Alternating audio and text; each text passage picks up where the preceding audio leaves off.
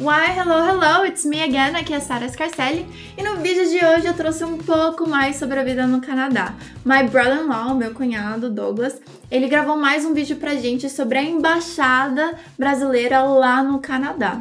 E aí depois do vídeo dele eu já vou ensinar a gente com dicas e técnicas de como falar e pronunciar corretamente algumas nacionalidades em inglês. Vamos assistir o vídeo dele antes? E aí galera, Douglas de volta. Minha filha nasceu, ela é canadense, já nasce canadense aqui no Canadá. E agora eu vou registrá-la aqui no Brasil, tô no consulado em Ottawa, olha que bonito, bandeirinha do Brasil ali. Hora de registrar minha filha, curtir essa alegria. Ela vai ter as duas nacionalidades. A gente é só brasileiro por enquanto, a gente está como residente permanente. E em 4, 5 anos a gente vai poder pedir a cidadania canadense também, mas vai demorar um pouco, não é para a gente pensar nisso agora. Mas para vocês conhecerem, essa é a Embaixada do Brasil em Ottawa. Então aqui é um lado, do outro lado está escrito ali residência privada. Então olha que bonitinha a casa do diplomata que mora aqui em Ottawa. Olha só. Não sei se dá para ver a bandeira brasileira ali no fundo também. Muito legal. Um abraço, galera. Pois é, e assistindo esse vídeo também me dá muitas saudades, principalmente porque minhas sobrinhas estão lá, minha irmã, e saudades do meu brother lá também, vai. Mas como a gente viu, a minha sobrinha ela acabou nascendo lá, então a nacionalidade dela é canadense. E para falar isso em inglês, tem que se pronunciar assim, ó, Canadian. Então repita comigo, Canadian. Agora, pra gente que é brasileiro, a gente diz assim, Brazilian. O Z é bem forte. É gostoso de falar, eu gosto dessa pronúncia. Brazilian. O mexicano é Mexican. Mexican. Alemão, German. German. Italiano, Italian. Você viu que o I tem o som de E, então mais uma vez. Italian. O francês é French. French.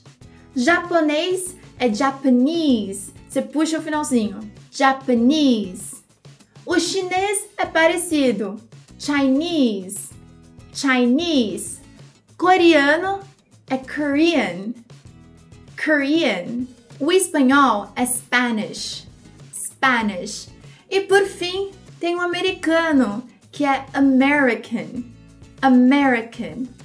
Very good. Bom, essas são algumas dicas de pronúncias de nacionalidades e eu espero que você tenha gostado desse vídeo. Eu quero fazer um convite para você que realmente quer aprender inglês, para você que talvez esteja muito frustrado com os resultados. não sei quanto tempo já que você estuda inglês ou se você apenas está começando agora, mas enfim, é muito importante começar com a ferramenta certa, com o método de estudo certo, com algo que vai te levar a um resultado certeiro e não assim ficar, ai, mais ou menos eu não sei se eu vou conseguir o resultado. Então, se você é o tipo de pessoa que não quer perder mais tempo e nem dinheiro com o inglês e sim ter os resultados que o inglês pode te beneficiar, então eu vou te fazer um convite para participar da minha lista VIP, clicando aqui em cima ou aqui embaixo. Sem contar que além disso, eu ainda faço alguns treinamentos, às vezes eu convido para algumas aulas, eu faço alguns eventos e aí você já pode ser convidado por lá também e aí a gente já pode conversar melhor. Se você gostou desse vídeo, você pode dar um like para mim, que é um curtir aqui embaixo.